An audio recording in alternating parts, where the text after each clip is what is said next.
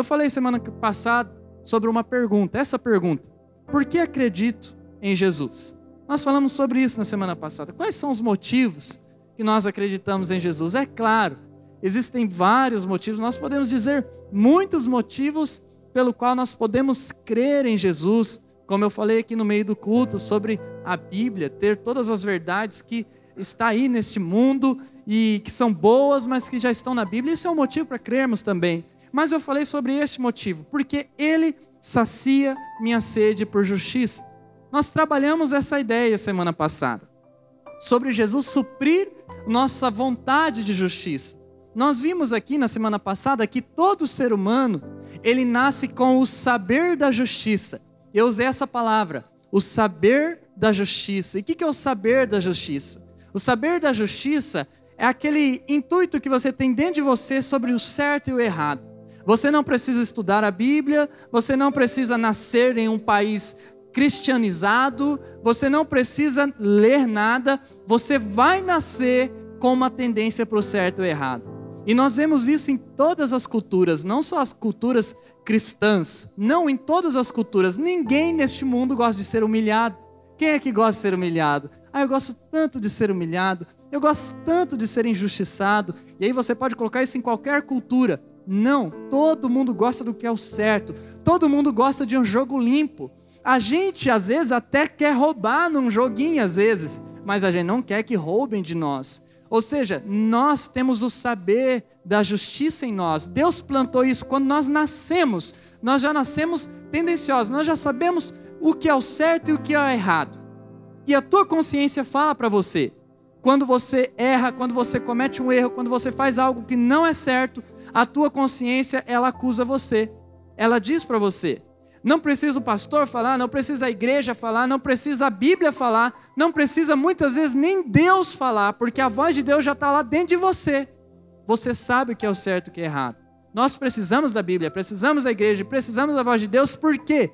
Porque a gente é duro de coração, a gente não ouve o saber da justiça que o próprio Deus já colocou em nós. E o que, que acontece? Acontece que, mesmo nós sabendo o que é o certo e o que é errado, mesmo assim, a gente não gosta de obedecer. Mesmo assim, a gente não segue tudo que é o certo, que está dentro do nosso coração, que Deus fala para a gente dentro do nosso coração através do saber da justiça. Mesmo a gente sabendo que a gente tem que ser justo, que as coisas precisam ser puras, nós não fazemos isso por completo. 100% nós não fazemos. Ou seja, nós não somos justos por completo. Somente Deus é justo. Somente Jesus é justo, porque ele viveu nessa vida inteiramente justo de maneira completa, 100% Jesus foi justo. E mais do que justo, Jesus supriu a sede de justiça de Deus, porque diz a Bíblia que Deus se irou conosco e que Deus ele desejava a nossa morte. A Bíblia diz isso, que o salário do pecado é a morte, que nós iríamos perecer no inferno, mas Jesus ele morre a nossa morte. A Bíblia diz que Jesus desce ao inferno e Jesus ressuscita, ou seja, ele supre a sede de Deus por justiça nele mesmo. E aí, quando nós recebemos Jesus, nós somos supridos também. Porque Jesus nos ensina o que é o certo, Jesus nos ensina o caminho correto, Jesus nos ensina a deixar a vingança nas mãos de Deus e fazermos do jeito de Deus e não do nosso jeito. Hoje eu quero atender uma outra pergunta: quem é Jesus para nós? Quem é Jesus para mim? Quem é Jesus para você? Quem é Jesus para a nossa juventude? Quem é Jesus para nós que somos cristãos? Isso não é uma pergunta simples, porque muitas pessoas podem dizer muitas coisas sobre Jesus. Uns podem dizer que Jesus, de uma maneira só histórica, ah, Jesus é um ser histórico. Alguém que veio aqui era um lunático, ele achava que ele era Deus, mas só foi um homem, já morreu, ficou aqui o nome dele, perpetuou, mas era só um homem. Outros podem dizer que nem existiu, que foram inventados esses relatos, mas quem é Jesus para nós? Em primeiro lugar, juventude missionária, Jesus para nós é o único Deus existente. Jesus, ele é o único Deus existente. Nós cristãos não cremos em deuses, nós cristãos não cremos em sorte, nós cristãos não cremos que o universo conspira para nós, nós cristãos não cremos que existe uma energia maior, nós não cremos que existe um fantasma por detrás das coisas. Não, nós cremos somente que Jesus, ele é Deus. Nós não cremos em mais nada. Isso é tão importante dizer nos nossos dias, porque hoje as pessoas estão crendo em muitas coisas. Estão crendo que tudo é eterno muitas vezes, que a matéria é eterna para sempre e o Deus dela se torna matéria. Tem pessoas acreditando naquela fome insaciável por ter coisas nessa vida. Tem pessoas acreditando em artes mágicas, em espíritos, mas nós não cremos em nada disso. Nós não cremos que existe uma energia negativa, nada disso. Nós cremos que só existe Jesus e que Ele é Deus sobre tudo e sobre todos. Isso aniquila qualquer outro ser que possa ter um poder. Jesus é o único, onipotente. E a Bíblia ensina em 1 Coríntios 8, 6 isso. Diz assim o verso: Porém, para nós, existe somente um Deus, o Pai e Criador de todas as coisas, para quem nós vivemos. E a continuação diz: E existe somente um Senhor, que é Jesus Cristo, por meio de quem todas as coisas foram criadas. E o texto termina: E por meio de quem nós existimos. Nós não existimos por meio de mais nada nós cristãos cremos que nós existimos a partir de Deus, que nós viemos de Deus, que Deus é o nosso único Senhor, que Jesus Cristo é o nosso único Deus e que tudo foi feito por Ele. E não somente que tudo foi feito por Ele, juventude missionária, mas tudo foi feito para Ele. Foi feito por Jesus, mas para Jesus. Você foi feito por Jesus e também para Jesus. E este Deus, Jesus, este Deus, nós cremos como cristãos que ele se revelou para a humanidade. Ele se revelou primeiramente para os judeus. E depois dos judeus, ele se revelou a nós. E as outras religiões existentes, elas são apenas fagulhas de que existe alguém maior e que esse alguém maior é Deus. A Bíblia conta essa história para nós. Que Jesus, Ele é o nosso Deus que satisfaz a nossa alma. Por isso, você só será satisfeito em Jesus. Enquanto nós buscarmos qualquer outra coisa, enquanto nós buscarmos sermos satisfeitos em amores, enquanto nós buscarmos sermos satisfeitos em paixões, enquanto nós buscarmos sermos satisfeitos pela justiça das outras pessoas, enquanto nós buscarmos sermos satisfeitos pela justiça deste mundo, enquanto nós buscarmos sermos satisfeitos pelos bens desta terra, enquanto nós buscarmos sermos satisfeitos no dinheiro, enquanto nós buscarmos sermos satisfeitos em qualquer outra coisa, nós não seremos, porque nós só somos satisfeitos em Jesus porque nós fomos criados para Jesus, por Jesus. É igual um motor de carro. O motor, às vezes, ele é feito para só rodar com gasolina. Não adianta você colocar álcool, não adianta você colocar diesel, não adianta você colocar água, não adianta você colocar óleo. Se ele foi feito para rodar com gasolina, é com gasolina que ele vai rodar. Da mesma forma, nós fomos criados por Jesus e para Jesus. Nós fomos criados para sermos alimentados de Jesus, a nossa fonte é Jesus. Mas quando nós buscamos qualquer outra fonte, nós falhamos, nós não vamos para frente. E sabe de uma coisa? Nós precisamos sempre pensar sobre isso, porque nós somos como um touro. Eu não sabia disso. Eu vi uma ilustração essa semana sobre o touro. O touro, ele come, ele come, ele come, e o touro nunca para de comer. Enquanto houver comida, ele vai comer. O criador do touro, o dono do touro, ele tem que saber regular a comida. Ele não pode achar assim, ah, ele está com fome, né? Por isso que ele está comendo, vou dar mais. Não. Enquanto o dono estiver dando comida, ele está comendo, ele está comendo. Ele não sabe a hora de parar, ele come, come, come. Ele pode comer até morrer. Um touro nunca se sacia, ele pode comer até morrer. Da mesma forma são os nossos desejos. Os nossos desejos nunca são saciados, nunca. Coloca isso na tua mente. Eu preciso colocar isso na minha mente. Os nossos desejos nunca serão saciados. Às vezes você está lá, é, eu, eu preciso de sexo para saciar esse meu desejo de homem, esse desejo de mulher. E aí você faz sexo. E você faz sexo de novo, você faz sexo de novo, e você nunca vai ser saciado pelo sexo. O meu problema é dinheiro, eu preciso de dinheiro. Você começa a ganhar dinheiro, você tem dinheiro, você começa a arrecadar dinheiro, você começa a guardar dinheiro, você começa a usar melhor o seu dinheiro, mas você nunca vai ser saciado pelo dinheiro, porque você sempre vai querer mais, sempre vai guardar mais, sempre vai buscar mais. Às vezes isso acontece na nossa vida acadêmica. Ah, eu terminei já o colégio. Não, não dá suficiente, eu preciso da faculdade. Você faz a faculdade. Não, não está suficiente, eu fiz a pós. Não, não está suficiente, eu fiz o mestrado, eu fiz o doutorado, eu já fiz tudo que podia, mas eu não estou satisfeito, eu preciso de mais, de mais, de mais. É assim que acontece, todos os nossos desejos nunca são satisfeitos. Nós comemos, comemos, comemos como um touro, sem limite, até morrermos. A única coisa que satisfaz o vazio do nosso coração, que é do tamanho de Deus, é Jesus. É Jesus. O nosso coração é pequeno, que cabe numa mão.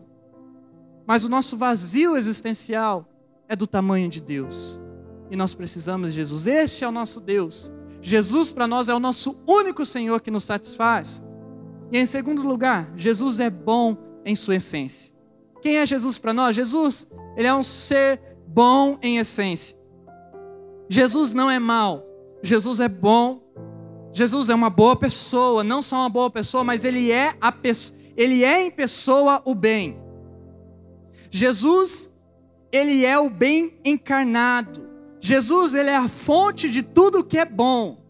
Como nós estudamos lá hoje no nosso devocional da Juventude Missionária, a fonte de tudo que é bom é Jesus. Não é que Jesus ele é simplesmente uma pessoa boa. Não é que Jesus ele simplesmente faz coisas boas. Não, Jesus é o bem. Ele é o que é bom. É Ele que é. Não é uma, uma ideia. O bem ou o bom não é uma ideia abstrata. Não. O bem e o bom é uma pessoa, Jesus. E Ele mesmo diz isso em Marcos 10, 18. Marcos 10, 18, Jesus ele faz uma pegadinha. A gente precisa entender essa pegadinha. Uma pessoa chega chamando ele de rabi, de mestre, de bom. E olha o que Jesus fala. Jesus respondeu: Por que você me chama de bom? Só Deus é bom e mais ninguém. A pegadinha de Jesus aqui é que ele está mostrando para o cara que está chamando ele de bom que ele é Deus. Mas você está me chamando de bom, então quer dizer que eu sou Deus? Ele está fazendo uma pegadinha. Jesus é Deus. Ele está falando, por que, que você me chama de bom? Só bom é Deus somente que é bom. Jesus está se auto-afirmando: Eu sou Deus, porque eu sou bom. Jesus está dizendo sobre si mesmo: Eu, Jesus, sou bom. Ele é o supremo bem. Por isso, juventude missionária, o nosso Jesus não é uma pessoa que nos deixa, não é uma pessoa que nos abandona. Talvez você já foi abandonado por pessoas. Talvez o seu pai já te abandonou, a sua mãe já te abandonou. Talvez alguém já te deixou, um namorado, um namorado, uma noiva, sei lá, marido, esposa, um amigo, uma amiga. Talvez uma pessoa já te decepcionou. E todos nós passamos por isso, não é nada de adivinhação. Nós passamos por isso. Mas nós precisamos lembrar que só Deus é bom. E que você não pode confiar tanto numa pessoa, tanto numa pessoa, se entregar completamente achando que aquela pessoa é tão boa, tão boa, porque só existe um bom, só Deus é bom. E mais ninguém. Mas talvez pode surgir uma pergunta. Se Deus é bom, se Jesus é bom, por que que nós fazemos coisas ruins? Por que, que o mundo tem maldade? Por que, que o mundo tem coisas ruins? Por que, que então o mal existe? Por que você pratica o mal? Por quê? Jesus é bom. E ele é a fonte do bem, ele criou todas as coisas a partir dele, tudo que ele deveria ter criado era bom. Mas por que, que existe o mal? Por que, que eu sou mal? Em primeiro lugar, você pratica o mal porque o mal é uma escolha livre. O mal é uma escolha livre. Você tem liberdade, você tem livre-arbítrio. Você pode escolher o bem e o mal. Você pode escolher o certo e o errado. Você pode decidir. Você pode escolher hoje vir à igreja, você pode escolher não vir à igreja, você pode escolher matar uma pessoa, você pode escolher não matar uma pessoa. Não existe essa história, ai, entrou um espírito em mim, eu nem lembro o que aconteceu. Não existe, você pode escolher, por mais que isso esteja um pouco conturbado, destruído, nós vamos falar isso daqui a pouquinho, mas você pode escolher. Com dores e penas, você pode escolher. E o mal existe porque você escolhe. E você já sabe, você está cansado de saber.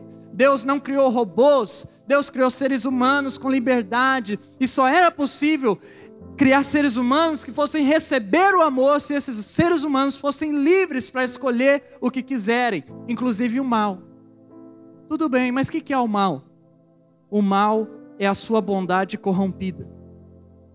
O mal é a sua bondade corrompida. Por que a sua bondade? Porque você foi criado pelo bem. Você foi criado pelo aquele que é bom. Você não foi criado pelo mal. Você é bom, mas a sua bondade foi corrompida. A Bíblia ensina isso para a gente. Ela diz que o pecado nos corrompeu. A Bíblia ensina que o mal ele destruiu a nossa vida. Mas sabe o que é interessante? É que a Bíblia não coloca o mal junto com o bem.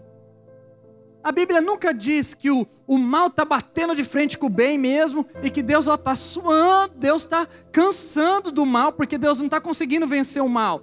Não existe essa dualidade de bem e mal, como alguns acreditam de, de que o mal e o bem eles são assim compatíveis em força. E muitas vezes nós cristãos acreditamos nisso. Muitas vezes nós acreditamos que o mal está tão forte, que o mal está quase arrastando a gente, que Jesus está quase perdendo, que Jesus está lutando muito, que ele está assim pegando a espada e lutando, e que está cansando e está caindo. Não! O mal não consegue fazer frente para Deus. O mal não consegue fazer frente para o bem. O bem é muito maior. O bem é maior do que todo o mal. O mal é um cisquinho diante do bem. Nós precisamos mudar essa nossa mente. Nós não somos dualistas.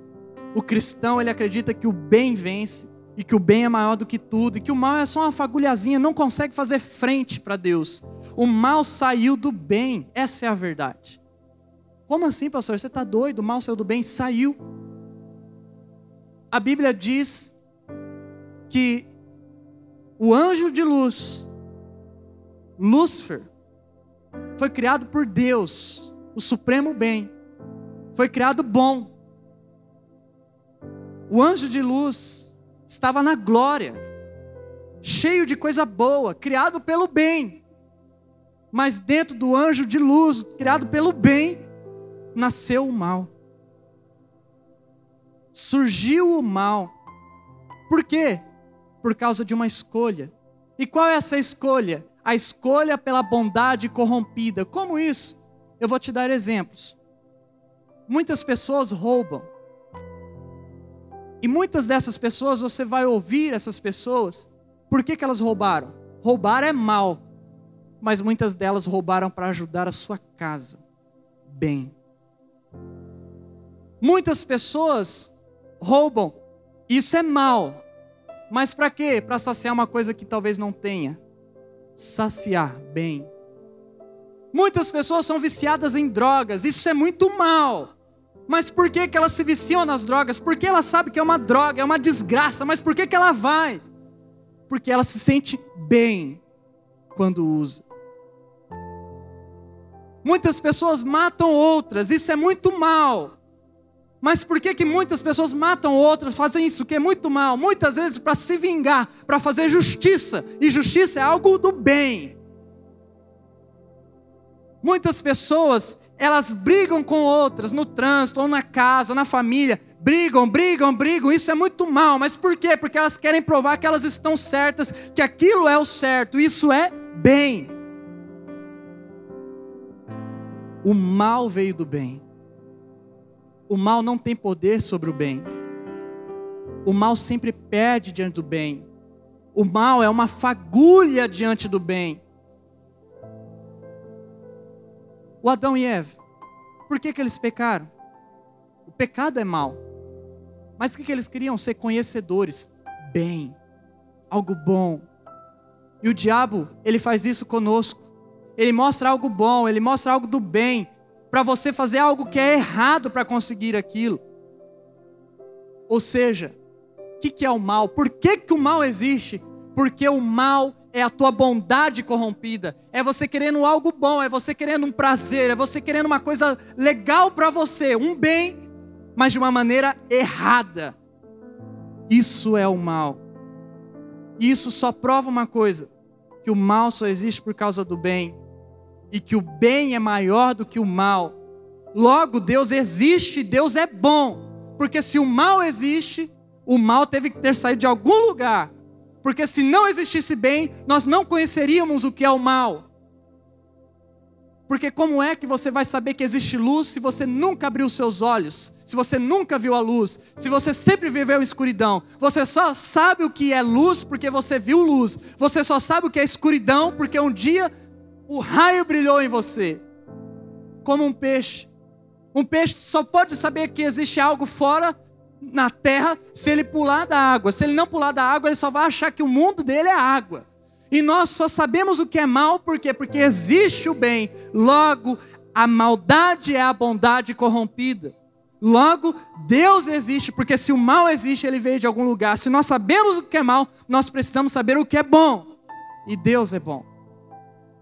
Jesus, Ele é o bem supremo. Jesus é o nosso Deus. Em terceiro lugar, Jesus é Deus em carne e osso. É isso que Jesus é para nós. Jesus não é um objeto cristão, um objeto religioso. Jesus não é algo que a gente pendura dentro da nossa casa. Não. Jesus não é como nas outras religiões, algo afastado. Não. Jesus, ele é um Deus de carne e osso. E a Bíblia diz isso em Filipenses capítulo 2, verso 6. Verso 6 diz: Ele, Jesus, ele tinha a natureza de Deus mas quando desceu para essa terra, não tentou ficar igual a Deus. Verso 7. Pelo contrário, Jesus, ele abriu mão de tudo o que era seu, que era divino, e tomou a natureza de servo. A continuação diz: tornando-se assim igual aos seres humanos, igual a mim, igual a você, e vivendo a vida comum de um ser humano.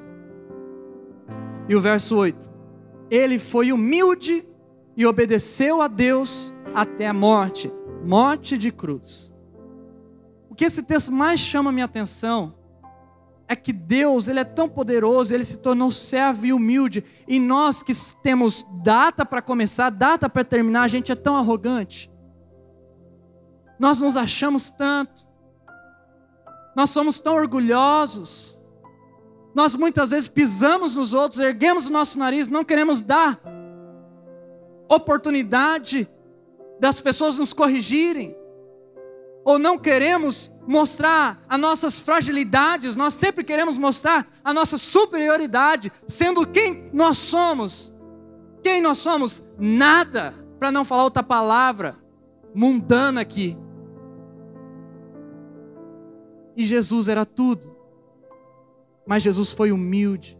Jesus era tudo, mas obedeceu. Jesus era tudo, mas morreu na cruz. E nós somos o nada, e nós queremos ser tudo. Jesus, ele era alguém fora deste mundo.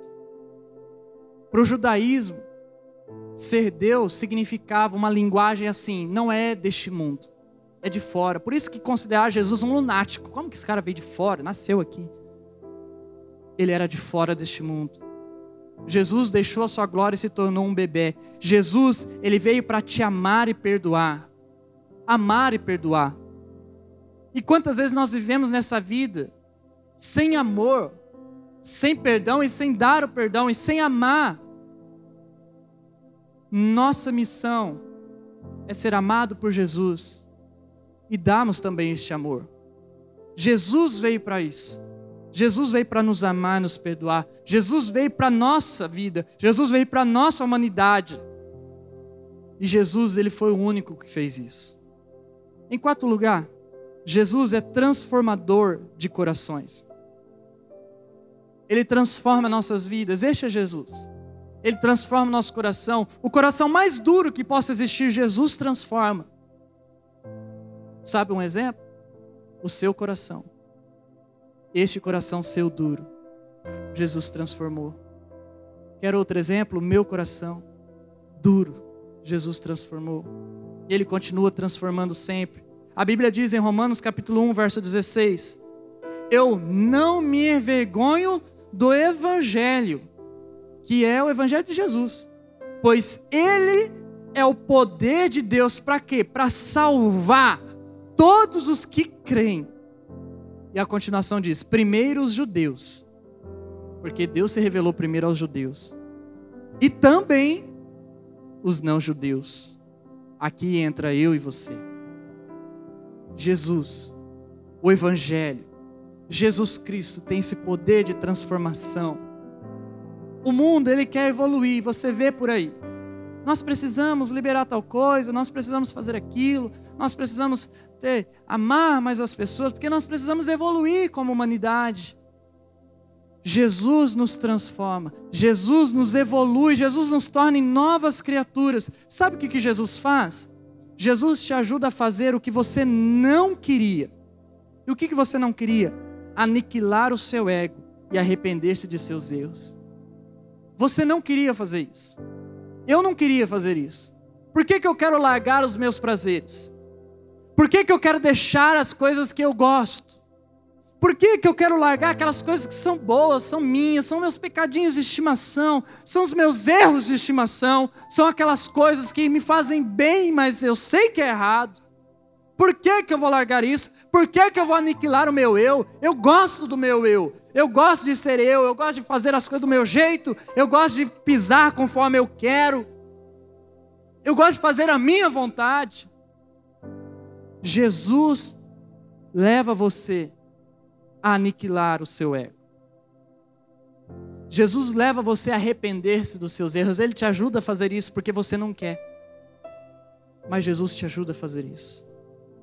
E sabe o que é mais interessante? O mais interessante é que só se arrepende quem é bom. Por quê? Arrependimento é uma, é uma coisa boa. Logo eu preciso ser bom. Mas o contrário também é verdade. Só precisa se arrepender quem não é bom.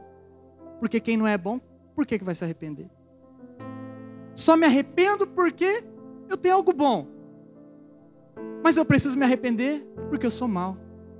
Que coisa louca isso. Cristianismo nos vira dos avessos. Por que somos bons? Porque fomos criados por Deus. Porque Jesus, diz a Bíblia, que Ele entra em nós, nos convence do pecado, da justiça, do juízo. Ele é bom.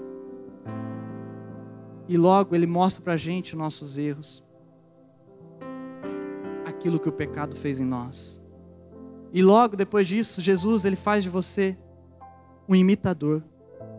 Jesus torna você, faz você se tornar o seu imitador. O imitador de Jesus. E você começa então a querer seguir os passos de Jesus. Começa a querer seguir os planos de Jesus. Você começa a falar assim: Eu quero saber mais de Jesus. Quem que é Jesus? O que, que ele fez? Como é que é essa vida? Você começa a querer, porque o Espírito Santo te ajudou, ele entrou em você, fez você mudar. E aí você quer se tornar imitador, você quer imitar, você se torna um pequeno imitador, daí surgiu a palavra cristão, pequeno Cristo. Nós queremos imitar a Jesus. E no que que a gente pode imitar Jesus? O que que a gente começa a praticar? Eu quero relembrar aqui. Jesus nos faz praticar o seguinte: primeiro, o batismo. Por imitarmos Jesus, por seguirmos Jesus, nós escolhemos o batismo. O batismo não é só uma, uma coisa que acontece assim, sem sentido. O batismo só acontece porque Jesus nos levou aquilo a gente está baseado na autoridade dele. Segunda coisa que ele nos leva a praticar, a fé em Deus. Antes a gente não vivia com fé, agora a gente começa a ter fé em Deus. A gente começa a olhar o sentido da vida com Deus. A gente começa a viver a vida com fé. Não mais uma vida miserável sem fé, sem sentido. Jesus nos leva a uma terceira coisa, a santa ceia. Ele nos leva a praticar, a tomar ceia, a crer que tomando do pão, do cálice, nós estamos fazendo aquilo em memória de Jesus, em memória daquele que morreu por nós, que ressuscitou. Ele nos leva a esta fé. Por que, que a gente tem que fazer isso? Não sei. Deus, Jesus mandou. Nos leva a praticar isso, a ser imitador dele, porque ele disse que não fará isso mais conosco enquanto ele não voltar. E a gente fica fazendo isso. Outra coisa, o serviço. Nós praticamos o serviço. A gente começa a servir a Deus. A gente não se sente bem parado, a gente não se sente bem sem fazer nada. A gente começa a servir a Deus. Quem que leva a gente a servir a Deus? Jesus. Por quê? Porque Jesus mandou. Não sei mais por quê. Só porque Jesus mandou. Outra coisa, nós vamos para a esperança. Nós praticamos a esperança, porque a esperança é uma prática. Quando que é uma prática a esperança? Quando você não desiste da tua fé. Quando você não desiste da tua igreja. Quando você não desiste de Deus. Você pratica a esperança. Ele nos leva a essa prática. A gente espera o final. A gente espera o final. E muitas pessoas pedem pelo final, mas se esquece que o final é o final mesmo, vai acabar tudo. E quem não tiver preparado não está. Mas nós que andamos com Cristo, nós esperamos com esperança. E por que fazemos tudo isso? Nós fazemos tudo isso por causa da autoridade de Jesus. Não é por causa da igreja, não é por causa do pastor, não é por causa de ninguém, é por causa de Jesus, só por causa de Jesus. Porque Ele tem autoridade. Mas como assim que autoridade Jesus tem? Da mesma forma que a gente acredita nas leis da física. Porque algumas pessoas de autoridade, de nome, falaram que é daquela forma, a gente acredita, porque baseado na autoridade fulano de tal. Da mesma forma, nós fazemos todas essas coisas baseadas em quem? Na autoridade de Jesus. Jesus falou. Por isso, Jesus é tudo. Tudo, tudo, tudo que a gente tem. Juventude missionária. Não faça nada na sua vida. Não viva nada na sua vida se não for por Jesus. Não faça por mim. Não faça por mim. Não faça pelo teu amigo. Não faça por instituição, não faça por ninguém. Faça por Jesus. Só Ele é merecedor. Eu não sou merecedor. Você não é merecedor. Faça por Jesus. Quando nós fazemos por Jesus, nós fazemos por todos. Porque a Bíblia ensina que nós somos corpo de Jesus. Nós somos corpo de Jesus. Você tem que crer nisso. Você tem que, os seus olhos têm que brilhar para isso. Jesus é tudo.